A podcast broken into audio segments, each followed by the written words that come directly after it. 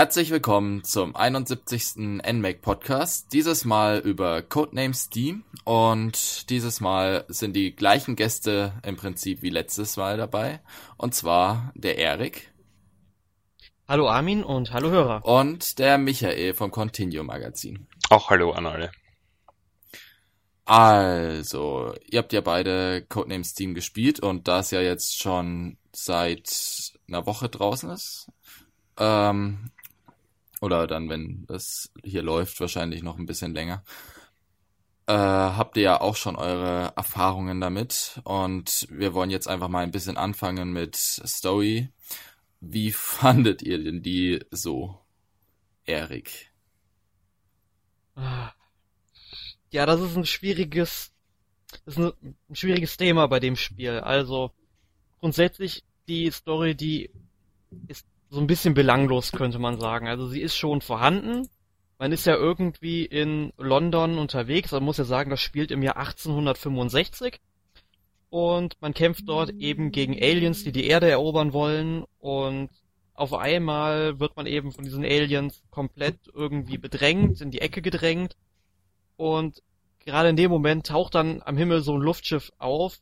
Man wird gerettet und zwar von Abraham Lincoln, dem ja US-Präsidenten dieser Zeit, also der zu dem Zeitpunkt eigentlich schon tot ist. Der hat nämlich seinen Tod fingiert und hat dann eben so eine Privatarmee, also das äh, Codename Steam, also hier dieses Team eben ja zusammengestellt und dem schließen wir uns jetzt quasi an und kämpfen dann gegen die Aliens, um die Bedrohung abzuwenden. Klingt ja, also zumindest für mich klang das in den Trailern eigentlich ganz witzig, wenn du dir irgendwie vorstellst, dass Abraham Lincoln gemeinsam mit äh, ganz abgedrehten Charakteren, auf die wir später ein bisschen eingehen werden, äh, gegen die Alien kämpft, gegen die Aliens kämpft. Aber ja, ich bin da auch, wie du sagtest, nicht so ganz mit warm geworden, weil es relativ belanglos ist. Äh, Michael, wie war denn dein Eindruck bis jetzt so? Die Story fängt ja eigentlich sehr interessant an. Ähm, man wird ja zurückgeworfen in dieses Steampunk, in diese Steampunk-Zeit, wo alles mit äh, Wasserdampf betrieben wird. Und ähm, klingt durchaus interessant. Wie gesagt, äh, alles ist eitel Wonne. Plötzlich kommen die Aliens. Etwas ungewöhnlich, aber gut, es ist halt äh, nicht nach dem 0815-Prinzip gestrickt. Von daher war ich eigentlich voller Erwartungen. Aber wie Erik schon sagt, äh, ja, es wird eigentlich eher belanglos, es tröpfelt dahin. Es ist, sage ich mal, Unterhaltung, aber ja, so wirklich äh, äh, überzeugt hat mich die Story dann nicht im Endeffekt. Und äh, wie fandet ihr es dann so präsentationsmäßig? Also es, es hat ja äh, einen eine Art Cell-Shading, der sehr stark in den Zwischensequen Zwisch Zwischensequenzen, schwieriges Wort, auf ähm, so Comic-Look setzt, was ich persönlich ja in den Trailern erstmal ziemlich interessant fand.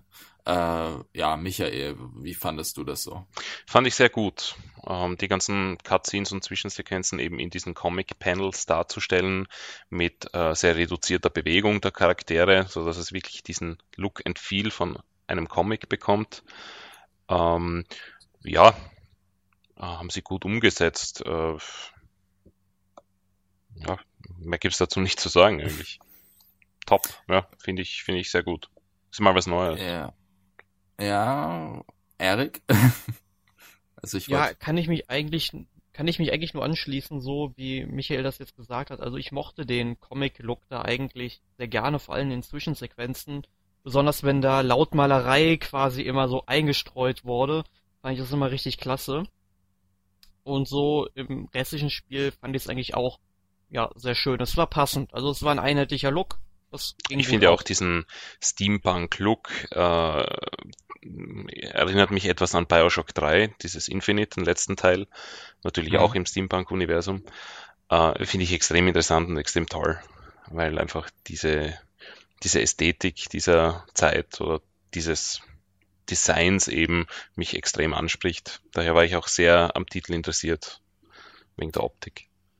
Ich muss sagen, mir haben da in den Cutscenes dann die Bewegungen gefehlt. Ich meine, es ist klar, dadurch, dass es eben in, die, in diesem Comic-Look gehalten ist, dass es dann praktisch so Bilder sind, äh, wie man von einem Bild zum anderen eben wechselt, wie man es eben dann auch lesen würde. Allerdings äh, hat mich das so ein bisschen an Bayonetta mit den Cutscenes äh, erinnert. Mhm. Und ich finde halt, du kriegst da trotzdem nicht diese Spannung und Emotionen auf, die du hättest, wenn du die Charaktere richtig animieren würdest und da halt dann ja das Ganze ein bisschen lebendiger wirken würdest, wirken lassen würdest. Es ist interessant, dass du das sagst, weil äh, ich denke mir auch jedes Mal das Gleiche. Hat da Budget gefällt, um, um anständige Cutscenes zu machen, aber es ist dann halt eine Designentscheidung letztendlich. Und äh, ja, man, ja, vor allem wenn man, wenn man wenn man eben bedenkt, was äh, Fire Emblem Awakening, worauf wir später noch ein bisschen zu sprechen kommen, für großartige Cutscenes hatte. Also, ja. das, naja. 1 zu 0 für dich. ich nehme alles zurück. yes. Dann äh, gehen wir auch mal lieber zum nächsten Punkt, damit ich es mir nicht noch versau. Und zwar, ja, okay, über Setting haben wir schon ein bisschen geredet. Im Prinzip, ja, die auf die Welten gehen wir ja dann noch ein bisschen mehr im Gameplay ein. Deswegen will ich jetzt erstmal noch äh, erst mehr über die Steuerung reden. Und zwar konnte man Codename Steam ja sowohl mit dem Circle Pad als auch mit dem C-Stick spielen. Und wer das nicht hatte, der musste es dann halt über ein Touchscreen bedienen. Äh, ja, also ihr habt ja beide also Erik, du hast ja CirclePad und Michael, du hast äh, den C-Stick benutzt und deswegen fange ich jetzt auch mal äh, mit Michael an. Äh, wie fandest du denn so die Steuerung an sich? Also durch den New 3DS mit dem zusätzlichen C-Stick ähm, fand ich es nicht, oder ich hätte niemals darüber nachgedacht, wie man es ohne C-Stick spielen würde. Ähm, die Steuerung war eigentlich ganz okay. Also links äh, den Stick verwendet man zum Gehen, rechts eben um sich umzusehen, wie man es aus allen Spielen eigentlich kennt. Und äh, ich habe mich dann schon irgendwann einmal im, im dritten Level, glaube ich, gefragt, äh, für was der Touchscreen eigentlich äh, in der Mitte noch gut ist und habe dann eben bemerkt, dass man das eben äh, dort auch bewegen kann, wenn man keinen C-Stick hat. Äh, habe das kurz ausprobiert, aber bin dann natürlich wieder auf den C-Stick zurück, weil der, sage ich einmal, schon sehr viel genauer ist. Na, da wird uns dann eventuell Erik mehr dazu erzählen. Ansonsten ist die Steuerung ja ähm, okay gewesen, hat jetzt aber natürlich kleine Tücken, äh, denn das Zielen ist nicht immer ganz einfach gewesen. Und äh, da habe ich auch oft äh, einige Sekunden gebraucht, die bei manchen Gegnertypen eben zu viel waren, die äh, eben diesen Overwatch hatten, aber da gehen wir dann später noch äh, näher drauf ein. Also, mhm. ja, kleine, kleine Kinderkrankheiten hat die Steuerung gehabt. Ja, Erik, äh, du darfst. Also ich habe ja tatsächlich alle Steuerungsmethoden ausprobiert, die mir jetzt möglich waren, außer jetzt mit dem C-Stick. Ich könnte es natürlich jetzt nochmal mit meinem New 3DS ausprobieren. Aber ich habe es, wie gesagt, auf dem 3DS gespielt und es gibt ja verschiedene Möglichkeiten, das zu spielen, weil du hast nämlich noch eine ausgelassen. Du kannst tatsächlich dich mit dem Schiebepad, also mit dem normalen linken Schiebepad, was du auf jeder Handheld hast, bewegen und dann dich mit den Knöpfen auch umschauen. Ja, das geht tatsächlich auch und das ist sehr anstrengend. Okay. Dann kannst du es natürlich, wie gesagt, mit dem Stylus äh, probieren. Das ist dann sehr, sehr viel angenehmer, wenn du es so machst und du kannst damit auch ja recht genau zielen, muss ich sagen. Also das finde ich eigentlich, die Steuerungsmethode finde ich richtig gut. Allerdings möchte ich gerne, wenn ich ein Spiel spiele, auch beide Hände fest am Gerät haben. Also habe ich dann das Schiebepad Pro angeschlossen. Und damit lag das Spiel auch wirklich, oder das Gerät auch gut in den Händen und ich konnte damit auch gut spielen. Das Problem bei dieser Steuerungsmethode ist, es gibt ja einige Momente, wo man auf dem Touchscreen vom 3DS ja seine Aktion bestätigen muss und so weiter. Und das ist so nervig, wenn du mit dem Daumen so ganz knapp an den Rand kommst von dem äh, Touchscreen und du die Hand wirklich vom Schiebepad Pro abnehmen musst, um da irgendwas zu bestätigen. Und ich muss sagen, ich finde keine der drei Lösungen, die ich da jetzt ausprobiert habe, wirklich gut. Ich kann mir vorstellen, dass es mit, mit dem C-Stick vom New Raiders vielleicht sogar noch ein bisschen besser funktioniert als mit dem Schiebepad, weil das Spiel ist ja nicht unbedingt darauf aus, dass man gute Reaktionen hat. Weil es ist ja kein Third-Person-Shooter, sondern ein Strategiespiel. Sprich, es läuft ja auch rundenbasiert ab und so weiter. Man kann ja in Ruhe zielen im Grunde. Und daher kann ich mir vorstellen, mit dem C-Stick, dass es ganz angenehm ist. Aber ich bin, wie gesagt, mit keiner der Steuerungsmöglichkeiten wirklich rundum zufrieden.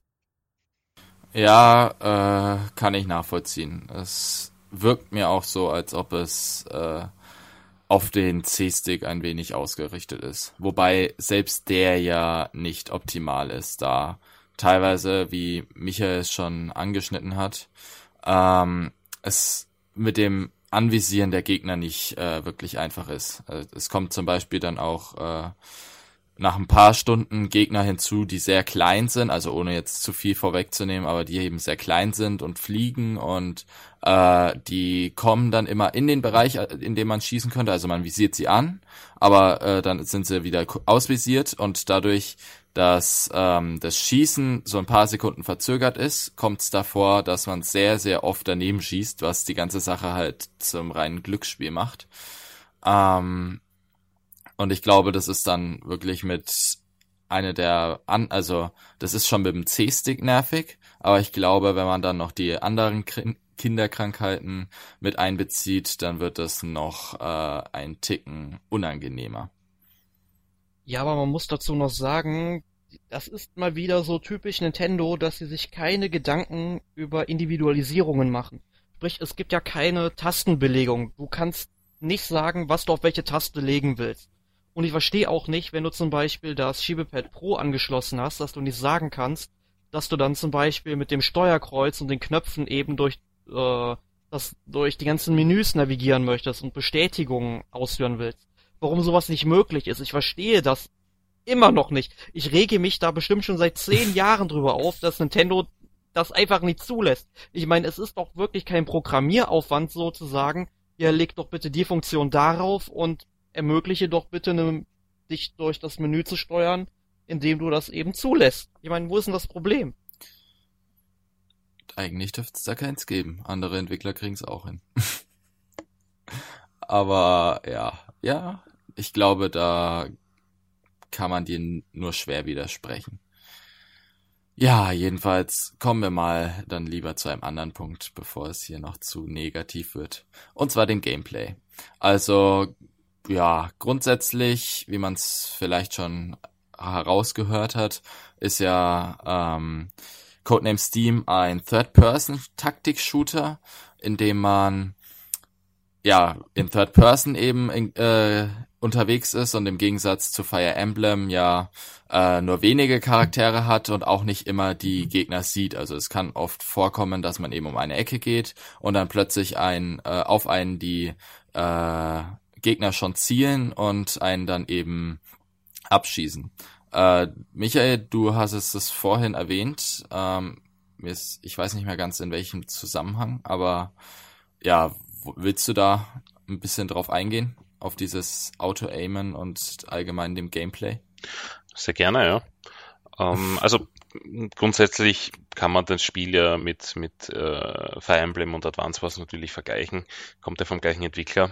Äh, gibt aber natürlich einen riesen Unterschied, wie du schon sagst. Du hast keine Map, die du, äh, wo, wo du alle Gegner drauf siehst und deinen Zug quasi planen kannst, sondern du wirst wirklich wie quasi im echten Leben äh, in das Spielgeschehen reingeworfen und siehst nur das, was du wirklich in deinem Blickfeld hast. Und das finde ich ein sehr interessantes Konzept. Ich habe im Internet einige Meinungen gelesen, die sehr, sehr weit auseinandergehen. Die einen mögen das, die anderen beschweren sich darüber. Ich fand's interessant. Äh, es ist mal was anderes, weil wenn ich das gleiche spielen möchte, dann spiele ich einfach Fire Emblem. Das ist mein, meine Meinung dazu. Ähm, Eben, und du gehst, du hast quasi einen Steam-Tank auf deinem Rücken für jeden Charakter, den du äh, im Team hast. Und äh, am Boden sind eben diese kleinen Kästchen, wie man sie schon auch aus Fire Emblem und Advance Wars kennt, die jeweils einen Steam praktisch kosten. Und du kannst dich aber voranwagen und, und es sind auch so Items verteilt am Boden. Du kannst die einsammeln. Äh, es wird dir noch kein Steam abgezogen, sondern nur theoretisch, damit du quasi ausprobieren kannst, wie du deinen Zug äh, planst, wo du dich verstecken kannst, ob du zum nächsten Terminal kommst, um deinen Steam wieder aufzufüllen und so weiter. Und da kann es natürlich passieren, dass wenn man um ein Eck geht und dort ein Gegner wartet und du in seinem Blickfeld quasi bist, dass der dich natürlich sofort sieht.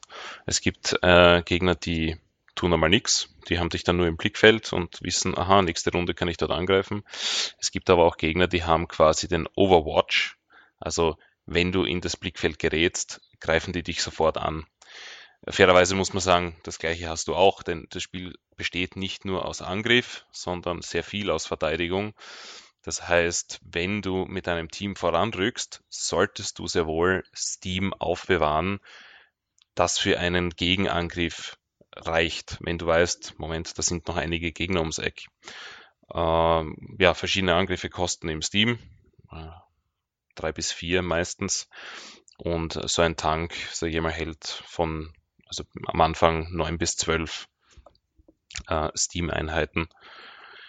Ja, und so kämpft man sich quasi nach vor auf der Map. Das Ziel ist es, am Ende des Levels, also ein Level besteht aus zwei Abschnitten und jeden Abschnitt gibt es quasi eine, eine Ziellinie mehr oder weniger, das ist ein grüner Zielbereich, den man erreichen muss mit einem der Charaktere. Das heißt, es ist nicht wichtig, alle Gegner zu besiegen oder alle Items einzusammeln, sondern einfach diesen Bereich mit einem Char ja, zu erreichen. Und äh, in jedem äh, Abschnitt gibt's dann noch einen zusätzlichen Char, der das Team joinen kann. Aber maximal vier äh, Mitglieder kann dieses Team eben beinhalten. Und ähm, ja, fand es, ich. Es ist. Ja. Entschuldigung. Es ist ja generell, ja, das ich wollte auf dieses fand ich wollte ich jetzt auch äh, hinaus. Und zwar es ist ja generell schon ein anderes Konzept als jetzt beispielsweise bei Fire Emblem oder Advance Wars, die sich ja trotzdem recht ähnlich sind, äh, sage ich mal vom Grundkonzept her. Wie fandest du es denn generell so Gameplay, Gameplay technisch? Also ja, sie sind sich natürlich sehr, sehr ähnlich, weil sie quasi das gleiche Konzept haben. Ne? Rundenbasiertes Angreifen und Verteidigen. Ich fand's, ich fand's gut, weil man muss halt anders denken als in diesen beiden anderen Spielen. Ähm, mhm. Es kann aber auch manchmal sehr vernichtend sein, wenn man die falsche Taktik hat. Vor allem in den späteren Levels dann. Also es gab da zum Beispiel dieses eine Level, wo ich dreimal hintereinander keine Chance hatte, irgendwie äh, nur in die Nähe des Zielbereichs zu kommen, bis ich dann einfach eigentlich auch zufällig drauf gekommen bin, dass man sich ähm, unter einer Plattform verstecken kann. Das war ein Level, wo eben auf einen geschossen wird und diese Plattform quasi als Schutz dient dann. Und mhm. ja, das hätte man natürlich einerseits vielleicht erwähnen können, andererseits ja, sollte es auch mehrere Lösungswege geben, eigentlich. Genau, und, und äh, ich meine, es ist natürlich ein bisschen selbst rausfinden. Also es soll einem ja nicht alles vorgekaut werden, aber es ist halt natürlich immer so ein, ein, ein schwieriges Thema, wie viel legt man dem Spieler wirklich vor die Füße hin, so dass hm. es sich quasi von selbst spielt oder soll er doch eher ähm, ja, selbst draufkommen ähm, bin ich bin ich noch uneins, ob ich manche manche äh, Nicht-Hinweise quasi gut finde oder noch nicht. Ich muss auch sagen, ich finde, äh, es hat ja Stealth-Anleihen im Prinzip dadurch. Und also ich, ich vergleiche es jetzt einfach mal äh, so mit mit dem Stealth-Genre. Und da bei guten, guten Spielen dieses Genres hat man ja eigentlich immer die Möglichkeit, die Sachen auf mehrere Weisen zu beenden. Und das hatte ich irgendwie bei Codename Steam nicht so richtig. Ich meine, es kommt ein bisschen Abwechslung rein, dadurch, dass du dir vorher immer überlegen musst, welche der Mitglieder, weil du ja, man ja nur vier mitnehmen darf, welche nimmt man mit, aber so, es kommt mir trotzdem sehr geleitet vor. Äh, ja, Erik, wie findest du denn so grundsätzlich das Gameplay? Hm, ja, grundsätzlich nicht schlecht. Ich kann mich da größtenteils eurer Meinung anschließen oder euren Meinungen. Ich muss aber sagen, dass ich tatsächlich so eine Übersichtskarte vermisst habe. Also ich finde es zwar wirklich interessant, wie Michael sagt, dass man eben halt voranschreiten kann, die Gegner dann nicht sieht und man eben dann, wie du dann wieder sagtest, so sich ein bisschen vortastet, ein bisschen vorschleicht, ja, und, und dann halt so ein bisschen um die Ecke schaut, ist da jetzt ein Gegner oder nicht, aber ich finde das eher störend, weil ich habe halt ein, zwei Mal jetzt auch schon in den ersten Levels das äh, Problem gehabt, dass ich einen falschen Schritt gegangen bin und das Ergebnis war, wie Michael das auch schon mal gesagt hat, dann doch sehr vernichtend, dass ich dann versuchen musste, nur mit einem Charakter durchs Level zu kommen. Man hat absolut keine Chance mehr dann. Und wenn man dann eben es nochmal von vorne probiert, ist es für mich dann eigentlich wiederum viel zu leicht, weil man ja dann ungefähr weiß, wo die Gegner herkommen, wie man es dann richtig macht. Und ich fände es dann schon besser, wenn man zumindest so eine Übersichtskarte hätte, wo dann wenigstens die Gegner irgendwie aufgelistet werden würden, die man schon irgendwie gesehen hat, die man schon im Blickfeld hat. Und sowas, ja. Das wäre irgendwie so ein Zwischending gewesen, für mich eine optimale Lösung. Und so ist es halt dann entweder zu schwer oder zu einfach. Oder man kommt eben durch Zufall, wie bei mhm. Michael, irgendwie drauf, was man machen muss, um den Gegnern zu entkommen, weil genau bei der Mission, die Michael so angesprochen hat, da hänge ich gerade auch und beißt mir die Zähne aus. Ja, und das, das kommt ja nicht selten vor, dass es praktisch eine Sache gibt, die man einfach nur sehen muss. Also ich habe noch ein anderes Beispiel im Kopf, das ich jetzt aber nicht äh, erwähnen will, weil es doch relativ spät ist und in den Trailern, glaube ich, noch nicht gezeigt wurde, oder? Doch. Naja, egal. Ähm, jedenfalls, da war eben auch ein Objekt, das man finden musste und mit diesem Objekt war es total einfach und ohne dieses Objekt war es nahezu unmöglich, weil man eben einen Endboss hatte, der einfach mega viel ausgehalten hat. Ähm, was mir ein bisschen gefehlt hat, sind Rollenspielelemente. Also das gab's ja bei Advance Wars klar auch nicht, aber ich bin irgendwie noch mit dieser Fire Emblem Erwartung reingegangen und dadurch, dass die die Waffen meistens, also ich zumindest habe die Waffen nicht oft geändert und ja, dadurch hat man irgendwie immer die gleichen Charaktere mit den gleichen Taktiken und dadurch fand ich das zwischenzeitlich immer ein wenig repetitiv. Äh, ja, Erik, hast du Ähnliches gehabt oder findest du das irrelevant? Ich finde das absolut nicht irrelevant, denn ich bin mit derselben Erwartung wie du reingegangen. Das lag halt hauptsächlich daran, weil Nintendo, als das Spiel ja schon angekündigt wurde, ja auch schon den Amiibo-Support angekündigt hatte mit den Fire Emblem-Figuren. Mhm. Und egal, wo man hinschaut, egal bei welchem Review, du siehst eigentlich richtig viele Screenshots, wo dann zum Beispiel Ike einfach mal drauf abgebildet ja. ist.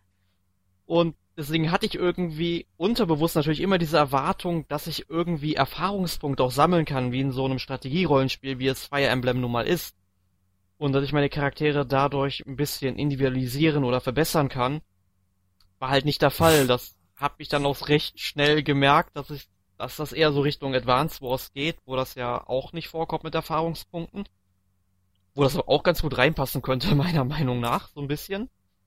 Aber ähm, Nee, ich hab's so ein bisschen vermisst, muss ich sagen, aber es hat mich jetzt im Endeffekt nicht gestört, weil es ist halt ein eigenständiges Spiel, ne? Und Nintendo hat ja auch nie gesagt, dass es jetzt irgendwie ja, Rollenspielelemente gibt, daher kann ich da dem Spiel jetzt auch nichts Böses wollen. Wäre vielleicht nicht verkehrt gewesen, aber ich kann auch ohne damit. Ich glaube, leben. die, die Abwechslung soll ja durch die verschiedenen Charaktere da mit reinkommen.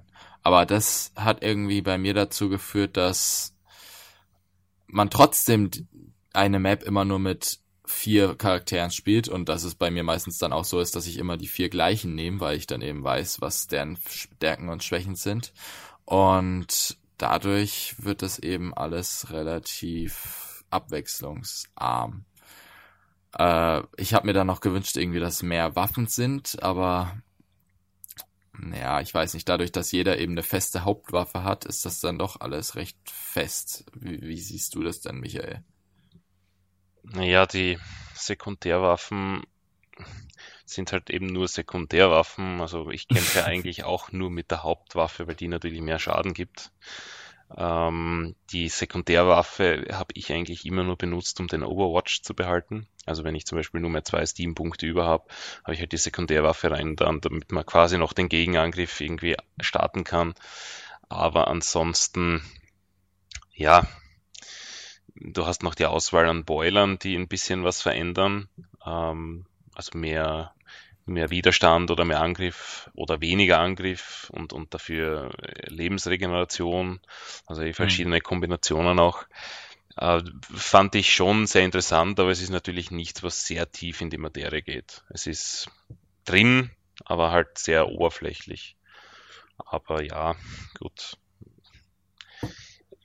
Es ist halt immer, immer die Frage, wie sehr lehnt man sich an die anderen Spiele an. Natürlich wäre wär auch, wie Erik sagt, ein Amiibo auf Level ähm, Feature sehr, sehr cool gewesen. Äh, ja. So wie man es aus Super Smash Bros. kennt, ne? Seine, oder eh eine, die Computerfigur auflevelt. Aber leider haben sie das verabsäumt. Ähm, aber ich, ich, ich finde es trotzdem gut, dass man sich nicht ganz an Fire Emblem und Advance Wars anlehnt und doch ein bisschen einen eigenen Weg geht. Äh, weil, wie gesagt, sonst wäre es ja quasi das gleiche Spiel mit einem anderen Artstyle. Ja. Ja, ähm, hätte ich lieber gehabt, aber egal. Ähm, Erik, du hast ja vorhin erwähnt, oder ähm, Michael, du hast ja gerade auch angeschnitten, dass man eben äh, Amiibo-Support hat. Und zwar die Amiibos von Fire Emblem, die eben auch bei Smash Bros. vorkamen. Sprich Robin bzw. Daraen, ähm, Lucina, Ike und Marth. Mhm da diese, da alle diese äh, Amiibos ja relativ schwierig zu bekommen sind, ähm, habt ihr, glaube ich, auch keine Erfahrung damit, wenn ich das richtig. Leider nicht, nein. Nee, hast du leider absolut recht, was aber auch daran liegt, dass ich nicht einsehe, dass ich für so eine Plastikfigur 15 Euro ausgeben ja. soll. Aber die Diskussion wollen wir jetzt hier lieber nicht führen, sonst sitzen wir morgen nämlich noch hier. Ähm, ja, ich, es ist ja im Prinzip, es sind ja im Prinzip dann auch nur spielbare Charaktere, also ein, ein Charakter pro Amiibo praktisch mehr mit seinen eigenen, äh, ja, mit seiner eigenen Waffe im Prinzip. Ja, es ist ja jetzt, es ist ein schöner, es ist ein besserer äh, Amiibo-Support als bei vielen anderen Spielen. Also wir hatten es ja letzte Woche über Kirby, wo es lediglich irgendwie Power-Ups waren und nichts Spielergänzendes. Ja, äh, seid ihr grundsätzlich zufrieden damit, wie es, äh, wie die Amiibos da implementiert wurden oder hätte man da mehr draus machen können, Erich? Das Problem ist immer, wenn ich sage, man hätte da mehr rausmachen können, dann müsste ich direkt auch ein Beispiel bringen. Nur ich habe einfach keine Ahnung, was Nintendo mit den Amiibos überhaupt erreichen will, wo die damit hinwollen. Ich finde es ja schon super, dass die Plattform übergreifend und auch spielübergreifend funktionieren. Aber ähm, ich bin halt nicht so wirklich ein Fan auch von Disney Infinity und Skylanders und wie die ganzen Spiele heißen. Auch bei diesem kommenden Lego Dimensions bin ich noch sehr, ja, unstimmig, was ich davon halten soll. Weil grundsätzlich finde ich, sowas hätte man so wie das jetzt hier in Codename Steam läuft, auch alles über das Auslesen von Speicherständen machen können, sofern Speicherstände dann irgendwie auf einer SD-Karte liegen und so weiter. Mhm. Ich meine, das wäre alles nur mit Patches möglich gewesen, dass man dann irgendwie zum Beispiel Fire Emblem reinsteckt und sagt, ja, man möchte eine Fire Emblem Spieldatei auch auf der SD-Karte abspeichern. wenn man dann Codename Steam spielt und dann sieht, wie weit man eben in Fire Emblem gekommen ist, dass dann so und so weit die ganzen Charaktere freigeschaltet werden würden, ja. Aber damit verdient Nintendo halt keine 60 Euro, wenn ich mir die vier Figuren kaufe, ne? Und ja, also grundsätzlich, ich bin, was Amiibo anbetrifft, glaube ich, der falsche Ansprechpartner. Ich erwarte da wesentlich mehr als das, aber das ist ja jedem selbst überlassen, ob er da Geld für ausgeben will oder nicht. Michael, was sagst du dazu? Also ich äh, sag, Nintendo verdient auch so keine 60 Euro mit diesen Figuren, weil sie ja de facto nicht zu kaufen gibt. Aber ich äh, fand, fand das andere, was du erwähnt hast, mit dem Speicherstand auslesen, sehr, sehr gut. Also die Idee gefällt mir, weil die gab es ja auch schon in diversen anderen Spielen wie äh, Lost Planet 2, wenn ich zurückdenke. Äh, ein kurzer Ausschweif, da hat es ja auch die Resident Evil Figuren in Lost Planet zu spielen gegeben, wenn man einen Resident Evil 5 Spielstand hatte. Und ähm, ja, das, das finde ich sehr gut. Also vielleicht hört uns Nintendo ja. Ähm, vielleicht für das nächste Spiel. Äh, sowas wäre klasse, weil dann verkaufen sie quasi mehr Spiele, wenn man das wirklich haben möchte. Und ähm, ja, die generell der Amiibo-Support in Spielen, wie du das angesprochen hast, Armin, äh, ja, also in Fire Emblem ist er sicher besser als in Kirby, weil du hast ja quasi eine ganze Spielfigur oder vier Spielfiguren, wenn du mehrere kaufst. Nur es ist halt schon ein sehr teurer DLC, wie Erich äh, sagt. Da ja. Äh, kennt man schon dieses äh, zusätzliche Charaktere kaufen. Ich glaube, ähm, gab es in diversen Beat'em-Ups, äh, wo, wo jeder drüber geschimpft hat, wie, man muss 5 Euro ausgeben für einen neuen Charakter. Ja, hm. bei Nintendo gibt man 15 Euro aus für einen neuen Charakter und schimpft keiner. Ja, schwieriges Thema. Ja, stimmt. Vor allem, wenn man auch bei an Awakening, also Fire Emblem Awakening zurückdenkt, da gab es ja auch DLCs. War, glaube ich, das erste Spiel von Nintendo mit DLCs, wenn ich das richtig in Erinnerung habe. Ähm, da konnte man ja praktisch neue Missionen für ein paar Euro freischalten. Finde ich tatsächlich sinnvoller. Also ich bin auch kein großer Freund von den Amiibos, aber ich glaube, das würde jetzt auch zu weit in die Amiibo-Diskussion führen. Deswegen, äh, ja, wir haben es ja jetzt ausreichend angeschnitten. Es gibt einen Support und der ist nicht ganz so blöd wie bei vielen anderen, aber halt immer noch ein teurer DLC. Mhm. Ja, ähm, dann gehen wir auch mal zum Mehrspielermodus über, beziehungsweise in Mehrspieler-Modi, denn man kann ja Codename Steam sowohl online als auch lokal in drei verschiedenen Modi spielen. Und ich würde sagen, Erik, du hast dich ja da auch äh, ein bisschen mit auseinandergesetzt. Du darfst ein bisschen was darüber erzählen. Ja, sehr, sehr gerne doch. Also es gibt halt, wie Armin das sagte, drei verschiedene Modi, die man entweder lokal oder online spielen kann. Ähm, in einem Modus muss man eben versuchen, so viele Medaillen wie möglich zu sammeln und im nächsten Modus ist es so, dass man gegen ein anderes Team antritt. Also es ist immer ein einer gegen einen System oder ein einer gegen einen System in dem Mehrspielermodus. Also man kann jetzt nicht irgendwie zu viert einen auf Battle Royale versuchen. Nein, man muss dann tatsächlich nur gegen einen Spieler kämpfen, der dann eben vier seiner Leute irgendwie kontrolliert. Und wer zuerst das gegnerische Team ausschaltet, gewinnt. Das funktioniert dann auch rundenbasiert. Der andere muss dann halt eben der Zeit warten. Das geht dann immer so eine Minute Zeit hat man. Ich finde, das ist voll okay und angemessen. Das ist nicht zu lang und nicht zu kurz. Und wenn man seine Züge ja vorher schon fertig hat, dann kann man ja den auch abbrechen, den anderen Spieler wieder dran lassen.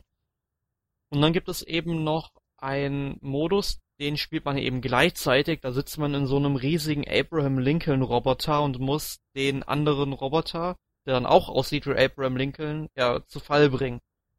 Da kann man entweder drauf schießen oder, ja, ich weiß gar nicht, ob der Roboter dann irgendwie so einen riesigen, ja, Boxhandschuh anhat oder sowas. Jedenfalls muss er dann irgendwie umkippen. Das erinnert mich dann auch ein bisschen immer so an diesen Roboter an Gambare Goemon. Aber, ja, das sind quasi die drei Modi, die es da so gibt.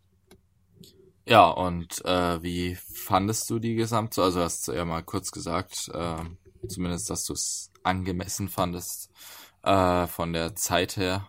Äh, wie fandest du denn auch diesen Abraham Lincoln äh, Modus, der ja teilweise in den Missionen vorkommt in der Story? Kurzweilig, also es geht relativ schnell. Ich glaube, man sucht fast schon länger nach einem Gegner, als dass man ihn dann tatsächlich besiegt. Aber ähm, ja, also ich, ich meine, das ist ja nur so ein netter Bonus, ich. Ich finde, Hauptaugenmerk sollte man schon auf diesen Versus-Modus legen, indem man ja gegen dieses feindliche Team eben antritt. Und da muss man ja auch taktisch agieren und da finde ich es dann auch gut, dass es eben keine Übersichtskarte gibt, weil sonst würde es das Ganze viel zu einfach machen. Und so finde ich es eben wirklich gut, weil man sitzt dann so bestimmt 10 Minuten an einer Partie, wenn der Gegner gut ist, vielleicht auch sogar noch länger weiß gar nicht, ob es da jetzt eine Zeitbegrenzung irgendwo gibt. Ich denke mal schon irgendwo. Aber ist auf jeden Fall eine nette Ergänzung und das habe ich dann auch sehr, sehr gerne gespielt. Also finde ich sogar gut, ja. Äh, Michael, was sagst du dazu? Ich habe mir den Mehrspieler-Modus eigentlich gar nicht angeschaut, aber es klingt sehr interessant, was Armin, äh, Erik äh, da erzählt. Ich habe nur kurze Videos gesehen, die ähm, sehr lustig aussahen, aber ja, One gegen One ist halt immer schwierig. Hätte man da wahrscheinlich lieber einen mehr als, als Zwei-Spieler-Modus gewünscht, weil das ist dann doch ähm, wahrscheinlich schnell, schnell vorbei auch. Oder weil ich weiß nicht, wie sehr das auf Dauer Spaß machen könnte. Da bin ich noch etwas skeptisch, aber wenn Erik meint, äh, macht Spaß, werde ich das sicher mal ausprobieren die nächsten Tage jetzt noch. Ja, also ich denke mal nicht, dass es jetzt so eine Alternat so eine Online-Alternative zu Mario Kart 8 oder Smash Bros. ist. Aber ich denke mal, solange man das Spiel, die, also die Kampagne am Durchspielen ist und, und dann immer mal so hin und wieder mal online spielt, dafür ist es gut genug auf jeden Fall. Es ist halt eine Abwechslung von der mhm. Kampagne, mhm. würde ich sagen. Aber kein Spiel, was man jetzt auf Turnierebene spielen würde oder so. Das gab's ja beispielsweise auch bei äh, Battalion Wars, also dem Pendant zu äh, Advance Wars, das ja sowohl auf dem GameCube als auch der auf der Wii erschienen ist. Äh, da war es ja auch sehr, ich weiß nicht, ob es nur One-on-One -on -One war. Nee, es, aber es gab auch einen One-on-One-Modus und daran hat mich das halt ein bisschen erinnert, nur nicht eben in Echtzeit. Ähm, ich muss sagen, mir war es ein bisschen zu langatmig, da immer eine Minute auf den Gegner zu warten. Also, dass er seinen Zug beendet hat. Und gleichzeitig war es mir zu wenig Zeit, weil ich nur eine Minute für den Zug hatte. Und das war, ist aber auch ein bisschen daran geschuldet, dass ich nicht gerne auf dem 3DS online spiele. Ich denke, der Modus hat auf jeden Fall Potenzial, aber ja, also so Ranglisten fehlen mir beispielsweise. Und es ist, wie, Erik gesagt hat, äh, für zwischendurch macht's schon Spaß, aber. Ja, aber man merkt schon, wo du sagst, dass du keine Lust hast, eine Minute auf den Gegner zu warten, dass du, glaube ich, noch nie Heroes of Might and Magic im Mehrspielermodus gespielt hast. Nö. Nee, weil wenn du das mal über ein halbes Jahr lang spielst, auf einer riesigen Map, nur gegen einen anderen Spieler, der dann wo dann jeder Spieler dann pro Runde irgendwie zehn Burgen oder so verwalten muss, dann dauert das Warten auch schon mal so fünf bis zehn Minuten oder vielleicht sogar noch länger, wenn die Kämpfe austragen. Also ich bin da Schlimmeres gewohnt. Ja, also ich, ich war auch immer beim Schach zu ungeduldig dafür. Ja, da hatte Armin das Schachbrett vom Tisch. ah, nee, er hat die Gegner angeschrien. Das äh, Schachbrett war mir dann doch zu teuer dafür. So, ja. Also generell, wie gesagt, hat Potenzial, wenn man nicht so ungeduldig ist wie ich. Aber ähm, es sind halt auch nur drei Modi, was eine nette Ergänzung einfach ist. Also es ist schon mal auf jeden Fall löblich, dass sie es eingebaut haben. Ja, weil viele Nintendo-Spiele haben ja leider keinen Online-Modus, ja. die eigentlich einen Online-Modus haben sollten. Zum Beispiel New Super Mario Bros. zum Beispiel. Mhm. Ja, stimmt. Vor allem, wenn man sich dann Little Big Planet dagegen anschaut oder Rayman Legends. Hat, ja doch, das hat ja auch super Online-Modi. Äh, wir schweifen ab, beziehungsweise ich. Deswegen äh, kommen wir doch lieber mal zum Fazit. Michael, so summa summarum, was denkst du über Codename Steam? Ja, zusammenfassend würde ich sagen, ist ähm, ein, ein mutiger Schritt von Nintendo gewesen, ähm, das wirklich ganz anders zu machen als, als Fire Emblem. Äh, aber ich fand's interessant und gut. Es ist jetzt der, die, also das erste Spiel dieser neuen IP. Vielleicht gibt's ja Fortsetzungen davon. Ähm, hat Kinderkrankheiten, klar. Einige Sachen sind nicht ganz so optimal. Äh, andere machen wieder super viel Spaß. Ich werde sicher noch durchspielen. Die Motivation habe ich und das ist schon einmal gut. Deshalb kann ich nur jedem ans Herz legen, dass er, wenn er an solchen Spielen interessiert ist, sich mindestens mal die Demo ansieht oder ein paar Gameplay-Videos und ja, dann selbst entscheidet, ob er sich das zulegen möchte oder nicht. Erik, du darfst. Ja, also ich finde es, wie ähm, Michael schon sagte, gut, dass Nintendo da mal jetzt ein neues Franchise gegründet hat, quasi. Ich meine, das ist ja dann schon das zweite in diesem Jahr nach Boxboy. Vielleicht, ich weiß gar nicht, ob davor noch irgendwas Neues kam in diesem Jahr. Und jetzt Ende Mai kommt ja auch noch Splatoon raus. Also sprich, die haben jetzt schon sehr, sehr viel Mut bewiesen und versuchen eben neue Konzepte rauszubringen. Und ich hoffe mal, dass Nintendo in Zukunft immer noch mehr Mut aufweist und noch mehr solche Projekte ja finanziert und vielleicht dann auch noch so ein bisschen ja mehr Geld reinsteckt, damit die Spiele noch ein bisschen besser werden, damit die noch ein bisschen ausgefeilter wirken. Aber ich muss sagen, Codename Steam ist jetzt nur den ersten Titel einer möglichen Reihe, denke ich mir auf keinen Fall ein schlechtes Spiel. Man sollte aber halt, wie gesagt, ein bisschen Geduld mitbringen. Man braucht halt etwas, um reinzukommen. Man muss manche Missionen wirklich mehrmals machen. Aber wenn man sich halt darauf einlässt, ist es wirklich ein schönes Spiel, ein richtig schöner Taktik-Shooter. Aber mich hat das jetzt nicht so angesprochen, dass ich jetzt sagen würde, dass ich das Spiel unbedingt durchspielen möchte, weil ich habe jetzt nach, ich glaube nach dem dritten Kapitel oder im dritten Kapitel schon aufgehört und da kommen bestimmt noch so, ich weiß nicht, so acht bis zehn Spielstunden warten da mit Sicherheit auf mich gefühlt, vielleicht sogar ja, noch mehr. Also rechne mal noch mit ein bisschen mehr. Ja, und ich habe irgendwie momentan nicht die Motivation, das zu einem Ende zu bringen, aber ist es vielleicht so ein Titel, den werde ich dann über die Jahre hinweg immer mal wieder spielen. Und wenn Nintendo da vielleicht irgendwann einen zweiten Teil raushaut, dann werde ich den ersten sicherlich auch zu Ende knüppeln und hoffe dann, dass es im zweiten Teil auch noch was besser ist. Aber so, wie gesagt, ich kann es empfehlen, aber mich hat jetzt nicht so unbedingt angesprochen. Okay. Ja, sehe ich relativ ähnlich. Also ich bin ein wenig mit den falschen Erwartungen reingegangen, weil äh, das, ich erwähne es wahrscheinlich zu oft, aber Fire Emblem Awakening war halt einfach eins der besten Spiele, die ich die letzten Jahre gespielt habe.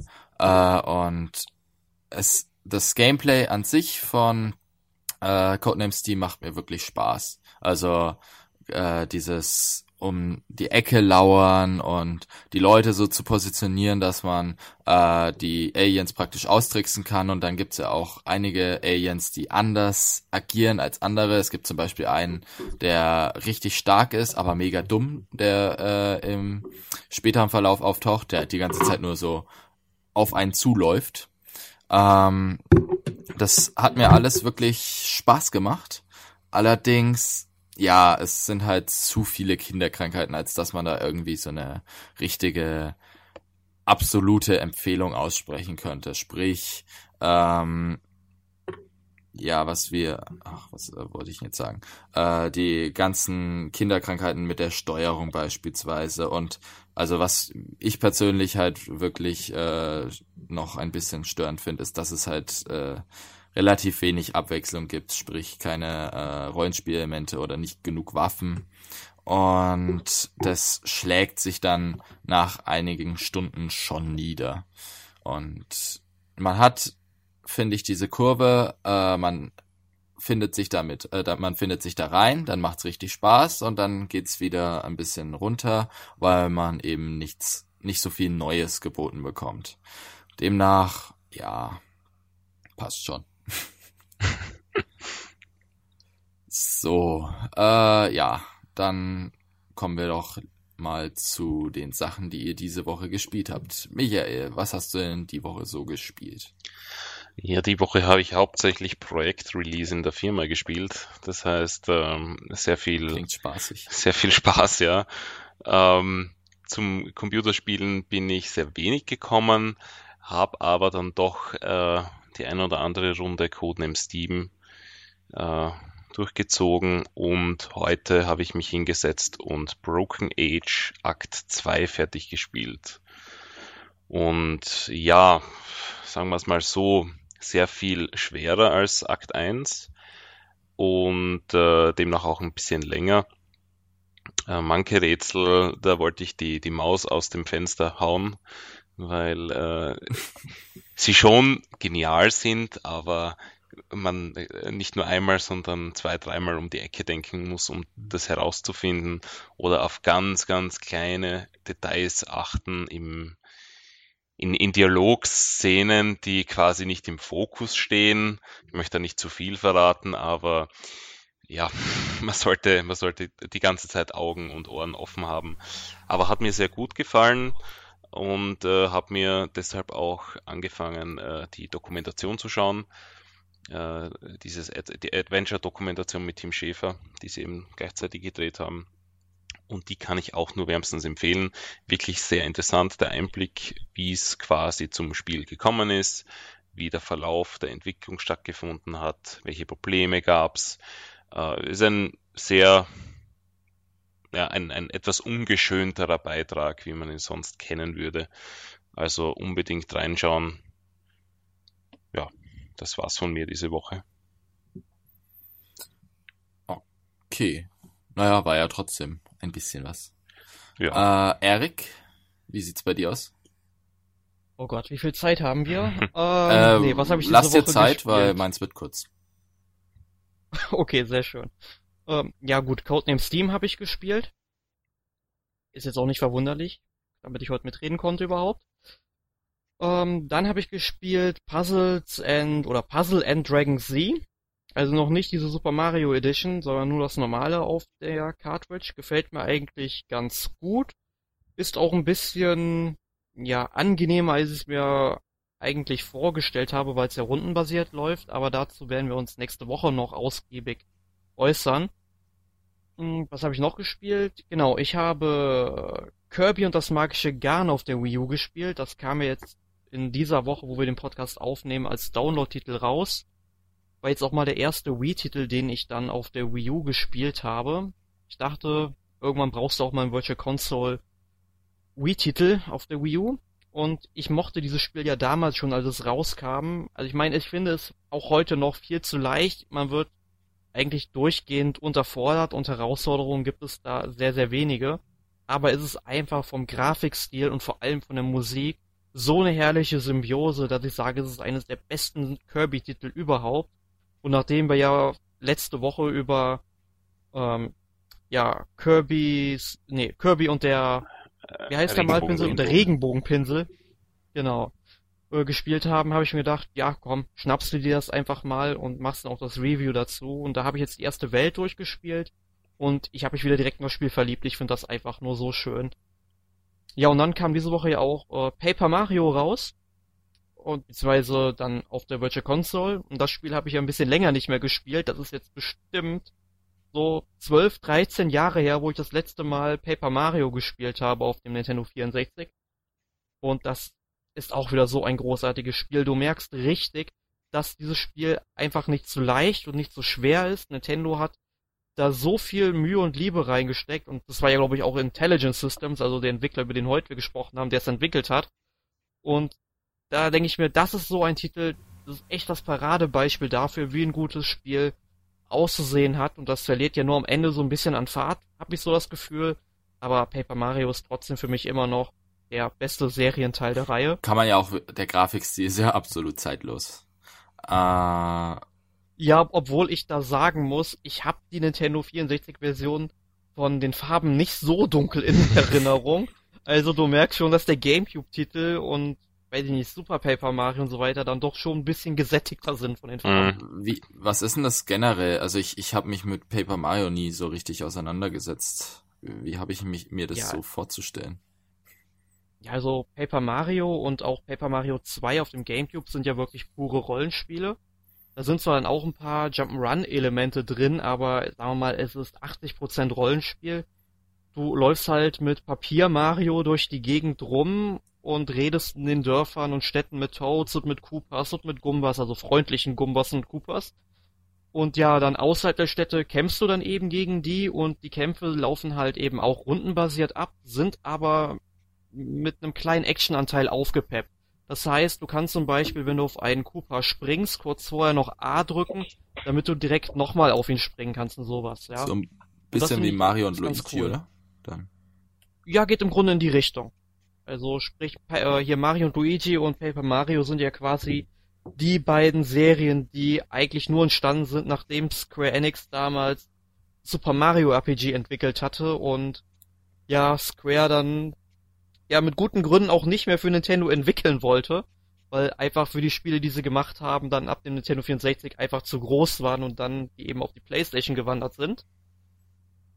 Und ja, und ja, Super, es soll ja, äh, Paper Mario sollte ja damals, glaube ich, auch erst Super Mario RPG 2 heißen, aber da gab es, denke ich mal, ein paar Rechtsstreitigkeiten wegen Square Enix, dass die ja dann auch dran entwickelt waren und nicht wollten, dass dann ihr Name da sicherlich mit reingezogen wird, auch wenn Paper Mario zweifelsohns ein richtig gutes Spiel ist und sogar vielleicht noch viel besser als Super Mario RPG. Das habe ich leider nie ganz durchgespielt.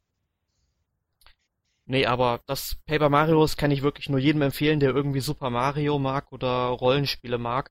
Und vor allem wer beides mag, der wird mit dem Spiel richtig zufrieden sein. Ist das gut sein. gealtert? Ja, schon. Okay. Also du, ähm, es sieht jetzt nicht viel schlechter aus als zum Beispiel die GameCube-Episode, mhm. ja. Du merkst halt schon, dass es ein bisschen älter ist, dass es teilweise auch, du hast halt das Gefühl, es läuft so ein bisschen langsamer als so die späteren Teile, aber äh, wenn du das eine Stunde gespielt hast, dann merkst du das gar nicht mehr. Das ist so ein Retro-Titel, in den kommst du richtig schnell rein. Und wer die 10 Euro übrig hat, ich meine 10 Euro für 20 bis 30 Spielstunden, das ist ein super Preis-Leistungs-Verhältnis, hm. da kann man ja wohl schlecht Nein sagen. Ja, ich habe nur mal Super Paper Mario. Also auf der, war das das für die Wii? Ja, ich glaube schon. Mhm. Ja, Damit genau. bin ich irgendwie nicht so richtig warm geworden. Ja, ja, das ist meine Meinung. Ich muss sagen, ich habe den 3DS-Teil ja leider nie gespielt, aber Super Paper Mario ähm, ist für mich schon der Tiefpunkt der Reihe, also tiefer kann man nicht blicken. Es ist sicherlich immer noch ein schönes Spiel, weil es einen wirklich tollen Humor hat, der richtig gut rüberkommt. Nur es ist halt da hauptsächlich ein Jump'n'Run gewesen, Rollenspielelemente sind vielleicht auf 10% runtergefahren worden. Und dadurch, dass du ja die Levels so quasi aus einem anderen Blickwinkel sehen kannst, also sprich, die Levels sind ja halt alle zweidimensional aufgebaut, du kannst sie allerdings drehen, dann sind sie eben dreidimensional und du läufst dann quasi so einen Gang entlang und um zum Beispiel irgendwelchen rollenden Felsen zu entgehen. Das waren eigentlich richtig coole Spielideen. Wenn sie da noch ein richtiges Jump'n'Run, äh, ein richtiges Rollenspiel draus gemacht hätten, dann wäre es der Serie würdig gewesen. Aber ich fand es durchweg zu leicht und ich habe das die Anekdote glaube ich schon mal in irgendeinem Podcast erzählt. Super Paper Mario war tatsächlich das einzige Videospiel, bei dem ich tatsächlich mal Aber eingeschlafen habe. Ja, ja, ich bin dann nur aufgewacht, weil irgendwie ein Gumba dann wohl an Mario gerannt ist, der dann irgendwie geschrien hat oder so. Und dann dachte ich mir so, oh Gott, ja. Also ich fand das wirklich so langweilig. Wow. Also ich meine, äh, ich habe an dem Tag dann auch bestimmt 10, 11 Stunden vorher gearbeitet gehabt, war auch entsprechend müde, aber normalerweise, wenn ich Videospiele spiele, werde ich auch relativ schnell wieder wach, wenn sie gut sind, ja. Aber wenn ich dabei einschlafe, und das hat bisher nur Super Paper Mario geschafft, dann muss ja irgendwie was dran sein dass das Spiel wohl nicht so den Erwartungen entsprochen hat, die ich da vorher hatte. Aber dann gebe ich dir einen Tipp, dann spiel nicht den 3DS-Teil, denn da sind überhaupt keine Rollenspielelemente mehr drin. Ach, das ist schade. Aber ich, ich habe ihn schon hier, also ich werde ihn irgendwann noch spielen müssen, weil ich habe dafür Geld ausgegeben. Gut, das war so eine 3 für 2 Saturn-Aktion, da kaufe ich irgendwie jeden Scheiß, aber ähm, ja, gut. naja, ich werde es auf jeden Fall mal angehen. Okay. Nee, aber das war's im Grunde, was ich so diese Woche gespielt habe. Ansonsten noch eine ganz kurze Anime-Empfehlung von mir. Ich habe nämlich diese Woche Samurai Champloo gesehen. Ja, Hip-Hop trifft auf Chanbara, finde ich richtig großartig. Also 26 Episoden, ist auch vom äh, Watanabe Shinichiro, der auch Cowboy Bebop gemacht hat. Und Cowboy Bebop ist einer meiner absoluten Lieblingsanime und Samurai Champloo ist, ja, auch richtig, richtig gut. Vielleicht nicht so gut wie Cowboy Bebop, aber vor allem, wer sich so für die japanische Geschichte interessiert und nichts dagegen hat, dass es so ein paar populärkulturelle Einflüsse gibt, wie Graffitis oder eben Hip-Hop, ja, der wird damit sehr, sehr zufrieden sein. Also kann ich nur empfehlen. Okay. Äh, alles klar. Gab's sonst noch was? Nee, okay. du darfst. Äh, ja, wie gesagt, bei mir wird's kurz, weil ich die Woche eigentlich fast nur mit äh, Arbeiten, also für die Hochschule verbracht habe. Deswegen gestern habe ich bei einem Freund Olli Olli 2 mal gespielt auf der PS4. Und ich habe ja die Redaktion schon oft genug mit Olli Olli genervt, dass ich das mal unbedingt spielen will. Und äh, ich find's absolut geil. also seit Box, also es ist ja so ein äh, Endless Runner, nur nicht Endless. Man geht im Prinzip äh, mit auf einem Skateboard fährt man so eine 2D-Welt entlang und macht da halt Tricks und es wird irgendwann mega schwer, weil du halt total viel Hindernisse hast und äh, man dann eben fast schon die Map auswendig kennen muss, um da gut durchzukommen und ich finde, es macht so viel Spaß. Also äh, ich bin ja sowieso so ein Freund von Spielen wie äh, Hotline Miami, also im Prinzip diese Spiele im 8-Bit-Stil, die äh, bockschwer sind, aber dann eben immer wieder zum Weitermachen anregen. Äh, ja, also das, das kann ich empfehlen. Da gibt's ja den ersten Teil jetzt auch auf der Wii, äh, auf der Wii U, Entschuldigung. Und der soll ja sehr ähnlich sein, weil die Musik ist auch einfach echt super. Also so ein schönes 8-Bit-Gedudel. Ja, also Olli Olli 1 steht bei mir auch auf der Steam-Wunschliste und ich denk mal, im Summer Sale wird das Ding für zwei bis drei Euro rausgehauen und dann greife ich, glaube ich, mal zu. Ja, ich musste auch. Ich weiß noch nicht, ob es mir 10 Euro wert ist zurzeit. Weil dafür gibt's einfach beispielsweise Paper Mario. Oder eben dann auch 15 Euro für, für äh, Kirby, wie hieß das? Epic Yarn. Genau. Äh, und die sind dann wohl doch, die bieten dann wohl doch mehr eigentlich. So, was habe ich denn noch gespielt? Sonst eigentlich nichts Großartiges. Ein bisschen Smash Bros. bei Freunden. Ach so, ja. Da kann man noch, äh, wenn du schon Smash ansprichst, gestern Nacht noch mit äh, Jasmin und Sebastian aus der Redaktion noch eine Runde Mario Kart 8 gespielt, aber nur, weil wir halt Splatoon online spielen wollten und die Server sind ja mal absolut gar nicht gegangen gestern. Oder erst später sind sie dann noch online gegangen. Und ja, dann haben wir halt noch so eine Redaktionsrunde Ja, gespielt. ich habe da einen wunderbaren äh, Rekord gegen Sebastian gesehen. Ja, erwähnen ihn lieber nicht. nee, wollte ich auch nicht. Ich wollte nur drauf rumhacken. Nee, aber Sebastian ist sowieso einer der Mogel, das geht nicht anders. Dafür kann er kein Smash Bros. Ähm, naja, egal. Gut, dann bedanke ich mich äh, sehr herzlich bei euch für diesen jetzt ein bisschen längeren Podcast. Und ja, also, wie gesagt, vielen Dank. Und nächste Woche gibt's dann den 72. Podcast und zwar mit Puzzle and Dragons Set und der Super Mario Edition. Erik, du wirst da auch dabei sein, nehme ich an. Ja, auf jeden Fall. Also gefällt mir auf jeden Fall ganz gut das Spiel bisher. Also da werde ich sicherlich einiges zu erzählen Weißt haben. du, wer da noch dabei ist? Das habe ich gerade. Ich, ich denk mal auf jeden Fall der Tobi, weil der testet es ja und unser Michael, unser Ah, okay. gern gesehener Gast ist Genau, wieder ja. dabei, glaube ich. Ah, okay. Dann, dann ändert sich ja an der Besetzung nicht viel. Alles klar. Den schließen wir einfach in den Redaktionsräumen ein, dann bleibt er für immer hier. Er kann ja zu allem irgendwie mal was erzählen, also warum nicht? Ah, mir ist noch was eingefallen. Ex Machina oder Maschina habe ich gestern gesehen. Äh, sehr guter Film. Äh, na, erkläre ich jetzt noch was dazu? Künstliche Intelligenz. Böse. Ist gut. Gute Zusammenfassung. Also egal was ihr in, egal was ihr in der nächsten Woche machen wollt, ihr habt für alles jetzt irgendwie eine Ja. Empfehlung, Filme, Anime-Spiele, also viel Spaß dabei. Ach ja. Ja, also dann äh, verabschieden wir uns mal. Tschüss. Ciao. Tschö.